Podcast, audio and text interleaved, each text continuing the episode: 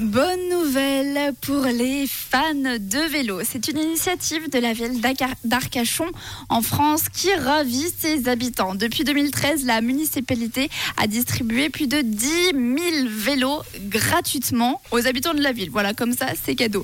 Cette initiative a pour but de favoriser les deux roues et la mobilité douce dans la ville. Alors, pour recevoir un vélo, c'est plutôt simple. Il faut d'abord être résident d'Arcachon et avoir plus de 14 ans. Et la cerise sur le gâteau, c'est que la municipalité d'Arcachon participe également si vous souhaitez un vélo électrique. Et ça, c'est plutôt une bonne nouvelle qui pourrait peut-être venir jusqu'en Suisse.